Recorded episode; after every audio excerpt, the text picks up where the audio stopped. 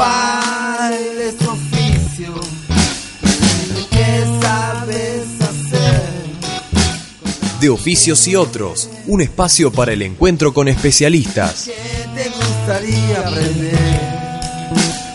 ¿Qué te gustaría aprender?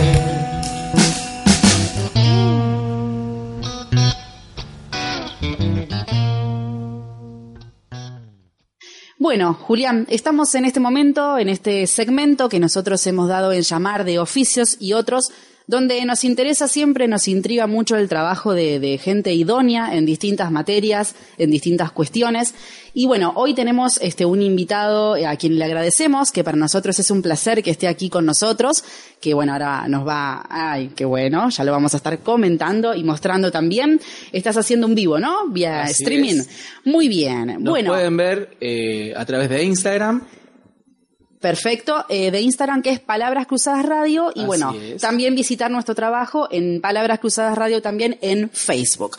Bueno, cerramos entonces un poco ahí y vamos a presentar entonces al invitado del día de la fecha. Él es Miguel Dente, es uno de los autores del libro 50 años de rock que ha editado la editorial Ediciones Disconario, así que bueno, muchas gracias Miguel, ¿cómo estás? ¿Qué tal Ivana? ¿Qué tal Julián? ¿Cómo les va? Bien. Gracias bien. por la invitación. No, por favor, un gusto y la verdad que excelente predisposición desde el primer momento en que, en que me comuniqué contigo. Así que, ¿cómo estás? ¿Bien? Bien, bien, ¿Todo por bien? suerte bien, sí, sí. Y a nosotros nos llamó un poco la atención este libro que ahora les vamos a contar, que eh, forma parte también de la fiesta del libro y la revista y de otras cuestiones más, porque bueno, uno dice 50 años de rock y habla de 50 bandas y uno dice, ¿cómo, cómo hicieron para hacer esa selección? Sería mi primera pregunta.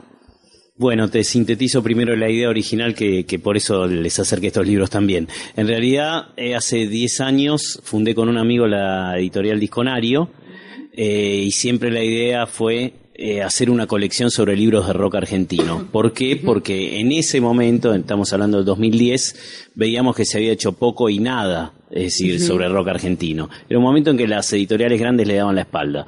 Por eso terminamos fundando una editorial nosotros, para poder editar el material que queríamos. Como broche de oro de esa colección, que tuvo siete volúmenes solistas, están los dos eh, libros 50 años rock lado A y 50 años rock lado B. ¿Por qué? Porque había solistas que quedaban afuera de esta colección, como Papo, como el Indio Solari, como Luca Prodan, como Federico Moura, eh, Miguel Abuelo, que eran importantes, pero habían sido o son más importantes todavía desde sus bandas. No así Calamaro, Fito, Nevia, que en realidad tienen una trayectoria importante como solistas, sino aquellos que eran más importantes en las bandas que integraron, con las bandas que integraron. Papos con Papos Blues, Riff, entonces más, más que su trayectoria solista. este, y bueno, entonces, eh, Daniel Gaín y Matías Resis, dos periodistas, eh, propusieron, me propusieron la idea de salir a entrevistar no solo a los músicos, sino a los protagonistas de, de las bandas, es decir, protagonistas de los discos, ingenieros de sonido, diseñadores, eh, fotógrafos. Sí, interesante la propuesta, interesante. claro, porque eso nos llevó además de tener que elegir las 50 bandas, para 25 para un volumen y 25 para otro, a ver qué disco era el más representativo de cada banda, como, como excusa para poder salir a entrevistar. Ajá. Y bueno, entonces eh, las discusiones fueron muchas porque era elegir dos cosas complicadas, la banda y su disco. Eh, de hecho, en las entrevistas, cuando ellos fueron los encargados de realizar las entrevistas, yo fui el encargado como editor de ver lo que llegaba al libro, es decir, de transformar todo eso en esos dos libros. Hicimos uno en el 2016, el otro el año pasado, eh, más de 300 entrevistados, una locura. Este, y sobre todo el último volumen, el segundo, que es el que eh, vos me haces referencia, eh, son bandas que por más que tienen cualquier cantidad de años de trayectoria, hay muy poco material bibliográfico. Divididos, las pelotas, eh, los pericos, por ejemplo, Los Redondos hay un montón de libros, pero hay, hay muchas bandas de las que no hay. Los Cadillacs, no, no, no tienen mucha bibliografía. De Babasónicos hay un libro solo, que es una banda que apareció en el 92. Entonces es como poco material para la trayectoria que tienen las bandas. Entonces, bueno, nos gustó eso, que el segundo volumen eh, era diferente al primero. El primero está Manal, Los Gatos, Almendra, mucho más abordado ya por la biografía de rock argentino. Pero esta última parte ya no tanto. Entonces nos parecía que era un aporte grande. Y está bueno mencionar, como recién este Miguel comentabas, vamos a mencionarlos también, los periodistas que usted decía, Daniel Gaguine, lo mencioné bien, y Matías Resis también son parte, este, quienes han escrito también el libro y demás, así que los mencionamos. Ibas a decir algo. Y de hecho, en lo que es por así llamarlo, la, vieja guardia del rock. Eh, hay tanto material que en una entrevista a Javier Martínez, eh, el tipo mismo reconoce, yo, estoy podrido de hablar de lo que hice hace 60 años, quiero hablar de lo que hago ahora. Bueno, hay, hay músicos que no te dan ya la entrevista para volver a hablar de lo mismo. Y que es entendible también, ¿no? Porque tienen proyectos nuevos a los cuales uno sigue también. Lo que pasa eh, cuando estás encarando un trabajo histórico, eh, tratás de ver qué cosas no dijeron hasta el momento, dónde puede haber un bache, sobre todo si tenés leída más o menos lo que es la, la historia del rock argentino en diferentes libros. Entonces uno trata de aportar de su lugar algo desconocido, no ir a preguntar exactamente lo mismo. ¿No? Así que bueno, lo que pasa es, es probable que caigas en, en, lo mismo. Sobre todo Manal tuvo dos discos oficiales, ¿no? Entonces, este, eh, la obra tampoco es tan larga como para, para poder encontrar muchas cosas que ya no se dijeron. Y tal vez para aquellos eh, lectores o lectoras que aún no han tenido la, oportunidad de, adquirir un ejemplar, ¿con qué se van a encontrar? ¿Cuál es, digamos, esa leitmotiv o el principal motivo por el cual este, se ha hecho 50 años de rock? No, como te decía, eh, elegir las bandas, elegir un disco, que esa fuera la excusa para salir a preguntarle a los entrevistados, pero por supuesto, después eso se derivaba para cualquier otro lado y terminó enriqueciendo el libro un montón, los libros un montón, ¿no? Eh, después los músicos hablaban sobre lo que querían ellos, eh, por supuesto que hacían aportes sobre lo que le estábamos preguntando, pero eh, es muy fácil en esas charlas, charlas en algunos casos de tres horas. Por eso, llevar a menos de una página la palabra de cada uno de los entrevistados y por ahí con entrevistas de tres horas no era sencillo. Por eso te digo que mi trabajo de edición fue bastante arduo porque es lo que le llega a la gente, tiene que tener un hilo conductor de una entrevista a la otra.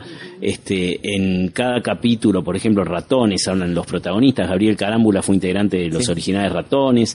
Una puñalada amistosa. Claro, está ahí el origen eh, de los ratones y después en desarrollo, habla Juanse. Es decir, excepto algunos músicos que esperamos que para una edición bastantes años adelante eh, puedan estar también esos músicos, la verdad que la cantidad de, músicos importantes que hay en los libros este, es mucha, ¿no? Con una historia del rock argentino tan, tan rica, eh, si bien muy poco documentada, como vos bien decías, eh, ¿qué criterio utilizaron para ir eligiendo las bandas? Eh, la idea era que fuera representativo lo más posible del abanico del rock argentino, que de por sí es muy amplio. ¿no? Digamos que dentro del rock argentino ha entrado desde Lerner hasta los violadores. Entonces, eso muestra la amplitud de criterios. Yo creo que esa es una de las causas por las cuales el rock argentino sobrevive. De hecho, opinión personal, eh, en su momento surgió como enfrentado a la música melódica o a la música de la década de los 60 complaciente y muchos de, los autores, eh, compositores e intérpretes reconocidos del rock argentino hoy interpretan esas canciones. Entonces fíjate a qué nivel llegó la amplitud del rock argentino, que hasta aquello que originariamente se había opuesto terminó este, ayornándolo y adaptándolo al lenguaje del rock, ¿no? Bueno, de hecho, en los 80, Michel Peronel, que era el baterista de Riff, produjo uno de los discos de Virus. Agujero Interior, produjo, habla Michel Peyronel no solo en el capítulo de Riff, sino como productor eh, de Virus en el disco, en el capítulo de Virus, ¿no? Este, sí, sí, cruces había muchos, a pesar de que había tribus, en realidad esas tribus tenían más que ver con el periodismo que con los músicos en sí. Partimos todos de, de un mismo núcleo, por así decirlo, eh, más quizás de, la década de los 80, en donde se da esta explosión democrática, en donde todos se empiezan a tocar en todos lados, porque ya se, se levanta como ese velo de, prohibición que, eh, así como sucede en el teatro, también sucede en el rock. Y van surgiendo bandas, y también van viniendo músicos de, afuera que, bueno, eh, partían en el exilio, así como pasó en otras ramas del arte. Sí, pasó eso, volvió Cantilo, que tuvo que eh, no, no tuvo eh, cambió su imagen, volvió con Punch, que era un grupo totalmente distinto, Nuevo Olero, nada que ver con Pedro y Pablo, después retomó los dos proyectos casi al mismo tiempo, el de Pedro y Pablo también no podían usar ese nombre porque estaba prohibido, pero bueno, salió como Cantilo Durietz, este, sí, hubo algunos que en la apertura democrática quisieron oponerse a lo que era el primer rock argentino, tratando de plantar otras banderas. Casos como el de Fito, por ejemplo, son interesantes, que a pesar de que siempre tiene una actitud transgresora, es uno de los principales responsables de la, de la mantener la, de conservar la tradición rockera, de ir detrás de la obra de Nevia, eh, ahora estoy preparando con un periodista cordobés con el que ya hicimos un libro. Eh, estoy preparando, estamos preparando un libro sobre Baglietto Vitale, ¿no? que es un dúo que proviene en ambos casos del, rock argentino, pero abierto a otras vertientes. Y, uno más trovador eh, y el otro más... Sí, de la música sinfónica. Mía está en uno de los capítulos. Una de las 50 bandas es mía, representando a lo que era la música eh, rock sinfónico, claro. que en, los, en el año 76 editaron el primer disco y después tuvieron cuatro o cinco discos. Es una obra que hoy se está reconociendo mucho. Eh, y bueno, las letras de las canciones de Fito y la música de Fito para los primeros álbumes de Baglietto eh, demostraban que él no era de los que venía a romper con la tradición rockera, sino a aportar cosas sobre esa música que ya se había hecho. Después tenías otras bandas que no, que, que venían a patear el tablero, ¿no? Soda Stereo, por ejemplo, los Twists, Virus, Virus. Este, de hecho, muchas veces no se animaban a estar en festivales eh, grandes porque les tiraban de todo. Este, claro, porque todavía la concepción de la gente eh, no estaba para asimilar esas nuevas tendencias. Marcelo Moura decía que había lugares en donde eh, Federico, en lugar de cantar, se dedicaba a esquivar naranjazos. sí, de hecho, eh, el recital donde triunfa Baglietto por primera vez, el segundo, digamos, que fue la falda del 82, ese lugar era de Virus y Virus tenía una propuesta avanzada que temió que se le que tener problemas en ese concierto y no fueron y después ese lugar lo ocupó lo ocupó Baglietto. Estamos hablando además de, una banda que rompía los esquemas no solamente desde el punto de vista musical, eh, ellos venían del New Wave eh, más británico, por así decirlo, que era algo que acá no, no había sonado nunca. Eh, después, bueno, Soda Stereo profundizó esa beta. Em, además de la, de la etapa musical, eh, pasaba en los shows, que eran una apuesta más eh, teatral, por así decirlo, algo quizás similar eh, a lo que hace Miranda ahora, pero imagínate hace 30 años con tipos, no sé, vestidos, que salían a tocar vestidos con papel metálico o sí, eran enfermeros. Era más multidisciplinario y a su vez le daba mucha bola a la escenografía también. Estaban las Baby Squid en ese momento que tocaron, que hicieron performance con Cerú Girán, con Los Redondos también en sus orígenes. Había toda una movida grande. En la época de Gloria también de cemento. Sí, sí, por supuesto. Que hay un libro eh, de cemento muy, muy interesante también. Para los que recién se enganchan, estamos eh, conversando con el señor Miguel Dente sobre el libro 50 años de rock que han escrito junto a los periodistas Daniel Gaguina y Matías Resis pero además queremos hablar un poco de la editorial de Ediciones Disconario. ¿Y por qué? Porque entiendo que vos cuando, Miguel, perdón si no te, te, tuteo. No, estaba esperando eso. Este, al comienzo de esta charla vos comentabas que, bueno, dentro de lo que son las grandes editoriales hay ciertos temas que, bueno, como es de público conocimiento, son como tal vez relegados, quizá no van por el circuito comercial. Y entonces aquí entra el trabajo súper valorable, porque la verdad que el material está muy bueno. Muy gentilmente Miguel nos trajo ejemplares de otros libros. ¿Cómo es esa labor este, en esta editorial independiente? ¿Cómo es el día a día? ¿Con qué problemáticas se enfrentan? etcétera. Eh, dos cositas, aclaro. Era un tema al que se le daba la espalda cuando arrancamos con mi socio. Mi socio ahora dejó la parte editorial porque se dedica a otras cosas. Entonces, ahora pasó a ser una editorial unipersonal. Así que te puedo hablar de, eh, sí, con, toda, de todo, de, todas, las, trabajo. partes, demasiado trabajo, porque aparte participo también en la, no solo en la edición, sino en, el, la redacción del texto, la investigación de las fuentes. Y el tema es que en realidad no es que siempre le dieron la espalda a las grandes editoriales al rock, porque en el momento que nosotros decidimos hacer eso, le estaban dando la espalda. Cinco años después, el mercado estaba inundado de libros de rock argentino. Entonces, no es que en todo momento eh, le dieron la espalda, sino que hubo momentos donde eh, existió más apertura. Hoy en día vas a las mesas de las librerías y te encontrás de 20 libros, 18 son libros de música de rock de afuera y dos o tres son de acá. Entonces es como que esa tendencia volvió a revertirse y también, bueno, hay un tema de, planteos generales de, la economía global, ¿no? Y de los caminos que, se decidieron acá como para que apoyar determinadas actividades o no. Hoy hay un tema serio, no sé si tiene que ver con, con lo que estamos hablando específicamente de rock, pero eh, el costo que te pasan las imprentas para poder editar un libro el papel. es tan grande que el problema lo tenés ni siquiera en ver si podés conseguir la plata para hacerlo, sino en a qué precio tenés que poner el libro para que la gente lo pueda comprar. Entonces vos te das cuenta que tenés que multiplicar ese costo por un número tan bajito que no tenés forma de, que la gente pueda recibirlo ese libro, es decir, de alguna manera la posibilidad de que lo pueda comprar. Claro, exacto. Eh, bueno, esos son temas específicos del funcionamiento editorial hoy, y yo te habla, estoy hablando de una editorial unipersonal dedicada a libros que a su vez no tiene como objetivo eh, ganar dinero, sino reinvertir todo lo que se recauda en ediciones futuras. Es decir, no depender de nadie para poder editar material. Exactamente. Ese es el único objetivo. Entonces no importa el tiempo, no importa el trabajo que lleve, el asunto es ver reflejado eh, en la calle el trabajo que uno hace, nada más que eso. Pero digo, hasta eso está complicado. Aún cuando querés este, no, no ganarle nada encima al producto, igual se hace difícil porque la gente no lo puede comprar.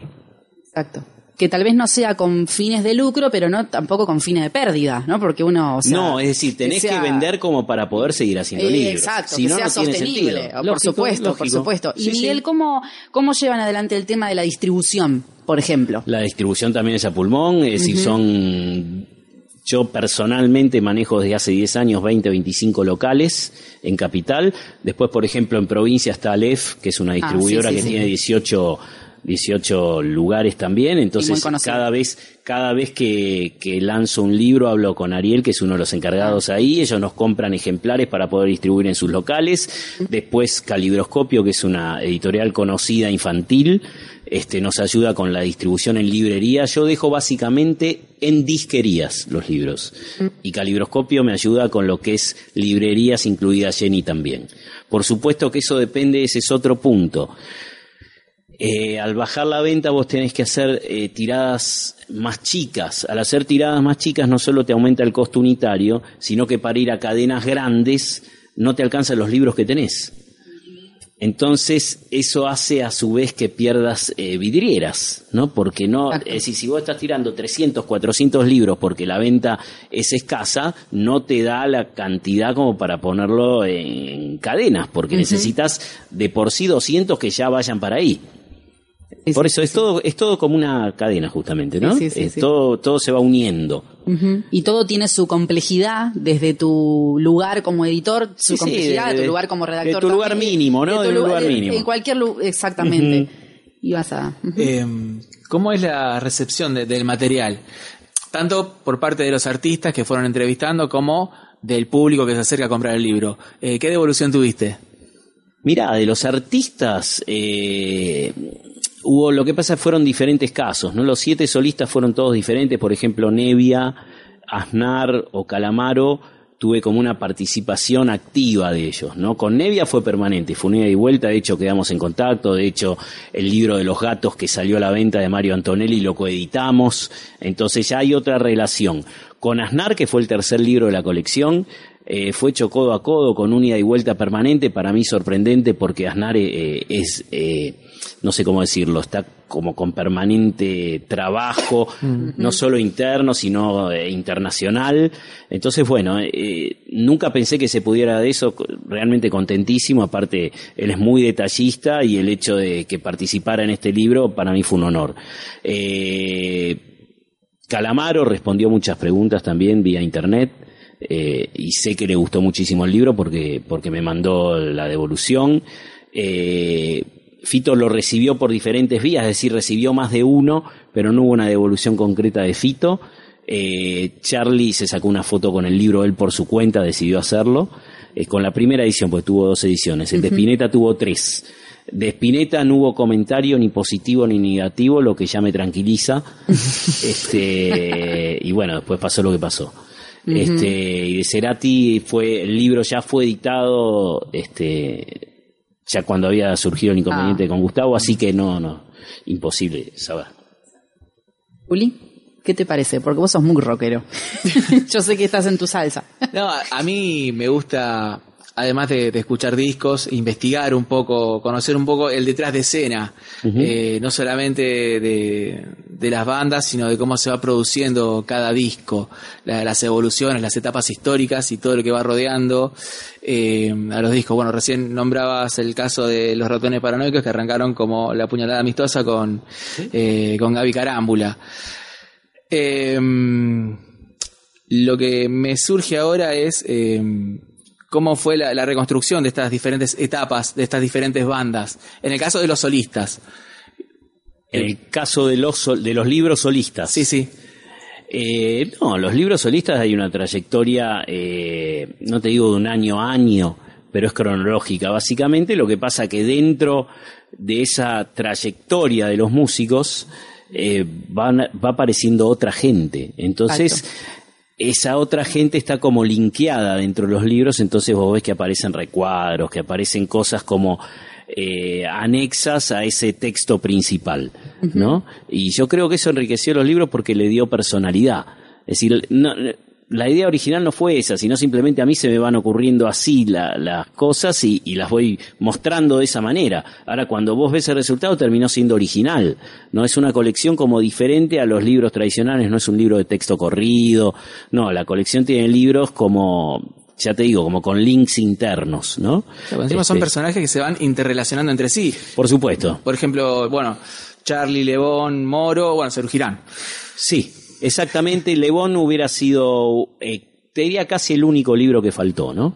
Este, como te decía, como editorial no es de mi tec, no es este mi texto, el libro Los gatos de Mario Antonelli fue muy reconocido, le gustó a todo el mundo, es muy detallista.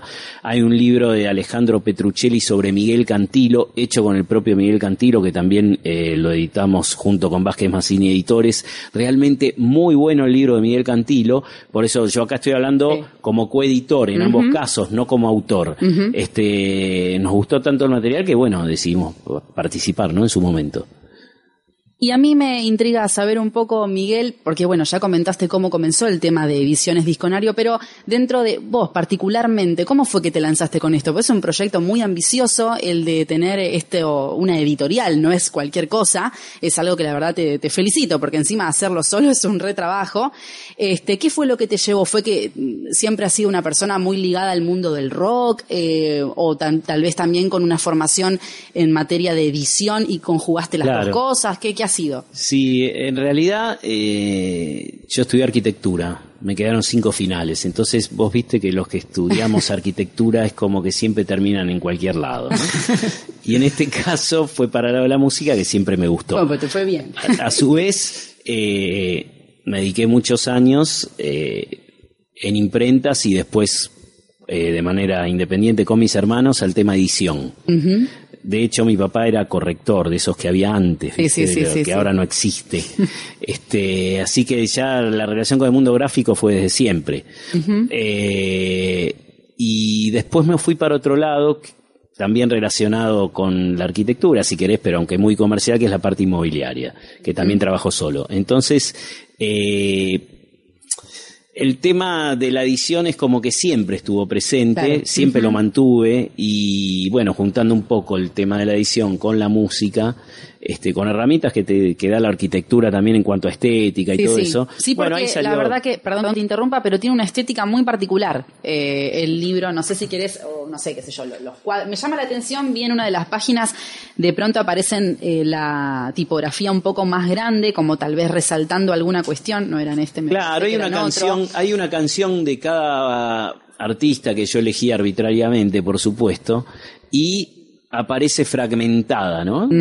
A lo largo de todo el libro. Hay una selección minuciosa, veo, de distintos... distintos sí, eh, claro, son como elementos, por eso te decía sí, que hay sí. como links internos dentro del libro que hacen que el texto no sea corrido, eh, no porque tenga algo contra los- el texto No, no, corrido, pero- sino porque, como te decía, se me van ocurriendo esas cosas y yo digo, bueno, ¿y esto cómo lo muestro? Exacto, sí, sí, sí. Este- Hay una estética particular que es que está muy, muy buena, la verdad. Claro, después me interesa mucho quiénes versionaron la obra de los artistas, en qué discos participaron los artistas, es decir, toda data muy histórica y que a veces yo sé, eh, porque a mí me gusta el tema, que es difícil saber en qué discos participaron los músicos. No, a ver, no difícil de dificultad, sino difícil del tiempo que lleva. Este, y como yo ese conocimiento lo tengo de tantos años que, que lo hice, pero para mí, eh, me parecía piola compartirlo con el resto, porque sé que es una cosa, como te decía, que, que lleva mucho tiempo. Por supuesto que no todas las canciones que participan Fito, Nevia, Nar, Cerati, Charlie, no quiere decir que estén lindas porque participan ellos. Pero sí está bueno despertar la curiosidad en los otros de, de escuchar esas cosas, ¿no? Y además eso te abre puertas, lo mismo que pasa con las bandas. En los libros de las bandas, atrás hay un anexo eh, donde aparecen las como las subbandas de ese capítulo. ¿Qué quiere decir? Cada banda tiene un estilo. Entonces, hay como bandas satélites de esa principal, pero no satélite institucionalmente hablando, sino eh, qué sé yo, banda de turistas va detrás de lo que es Babasónicos por una cuestión de lo, de lo que es Sí, sí, sí. este, de lo que es eh, ese tipo de pop. Claro. Entonces, bueno, en- en- aparece banda de turistas, no tiene un capítulo, pero sí en el anexo aparece como Tiene una, una banda. mención. Claro, tiene una mención de- al capítulo de Babasónicos, ¿no? Y así con las bandas sinfónicas de esta que hablaba. Quizás el, el ejemplo más claro de bandas satélites, eh, ratones paranoicos, viejas locas. Sí, sí, exactamente. Lo que pasa es que Viejas Locas tuvo un capítulo también en el libro, ¿no? Entonces, este, por eso te digo, es muy abierto el panorama, eh, muy amplio. Eh, como te decía, hubo muchas bandas de, de rock sinfónico, detrás de mí aparecen otras como Espíritu, Crucis. Por supuesto que todo es discutible. La idea es que fueran puertas para que la gente ingresara por ahí y así poder abrir, ¿no? Tener un lugar por donde empezar. Y que después, bueno, cada uno se metiera. Ese fue un poco entonces el, el objetivo y yo ahora pensando en el, tal vez en todo el camino que ha recorrido, no solamente vos individualmente, sino lo que es ya hablando de la, de la editorial que, que encabezás, ¿cuáles crees que son los desafíos de cara al futuro? Habiendo tenido todo ya, todo este acervo cultural que ya dejó hasta acá en manos de, de- nosotros, de quien quiera aprovecharse del mismo, ¿qué desafíos tiene en adelante la, la editorial? ¿Qué pensás? ¿Qué le faltaría Eh, hacer? No, no, esto, como te decía, al ser unipersonal eh, es un poco lo que se te va ocurriendo. Hay temas, eh, hay un libro previo a todos estos libros que se llamaba Canciones Políticas para no dormirse. eh, que en realidad, bueno, el tema de la canción política estuvo muy abordado ya, ese fue, un- fue también una de las cosas por las que quizás no salió el libro, este, que ya indagaba en lo que eran este, obras conceptuales, tipo Takion Goy, el de la forestal, eh, ay, el otro día estaba viendo como obra conceptual, no política, pero sí como obra conceptual el disco de las pastillas del abuelo sobre Bonavena, este, el barrio en sus puños creo que se llama. Este, esos discos conceptuales está bueno, como te decía, trabajando sobre Baglietto Vitale, muy rico el tema, porque son dos tipos con 40 años de trayectoria o más, este, que aparte fueron eh, transitando todos los géneros, todos los hacen bien, tienen una convocatoria, este año están con 100 shows en un momento es decir, totalmente deprimido. Sí, sí, sí, complicado. Eh, entonces vos decís, bueno, evidentemente ahí hay algo que está pasando y que, que no tiene quizás la repercusión en los medios eh, que tiene la realidad. Igual no sería el único tema, ¿no? Con el que pasa eso. Hemos estado entonces aquí conversando con Miguel Edente. Muchísimas gracias por haber estado acá. Entendemos que usted también, vos tenés otros compromisos, así que bueno, no queremos extendernos más. Eh, ¿Algo más que te haya quedado por decir, Juli? Para mí fue un, un placer. No, si fuese por mí me quedaría horas Sí. y horas este, charlando. La verdad que sí. Eh, va, me viste. Sí, sí, sí, sí, por supuesto. Vengo otro día, no hay Eh, problema. por, por supuesto. Eh, si Da querés- para un asado, ¿viste? La sobremesa de un asado. Les comentamos entonces a todos los que nos están escuchando que pueden ingresar y conocer un poco más sobre el trabajo de la editorial en Facebook, en Ediciones Disconario. Después lo vamos a colgar en nuestras redes para que puedan ver, porque ahí siempre está colgado el material que circula y demás. presentaciones. Presentaciones, Sí, sí. etcétera. Así que este finalmente van a estar en la fiesta de la del libro y la revista. ¿o Creemos que sí, Eh, creemos perfecto. Entonces, llegado el caso, recuerden, 11, 12 y 13 de septiembre, vayan al stand de Ediciones Disconario en caso de que eso se vaya a cerrar. Y si no, visiten el Facebook y ahí hay un montón de, de información. Miguel, un placer. Igualmente. Gracias, por eh. la invitación. Por favor. Todos los viernes de 18 a 20 horas, disfruta por el aire de la FM RK 91.9, Palabras Cruzadas Radio, tu magazine de interés general en su cuarta temporada.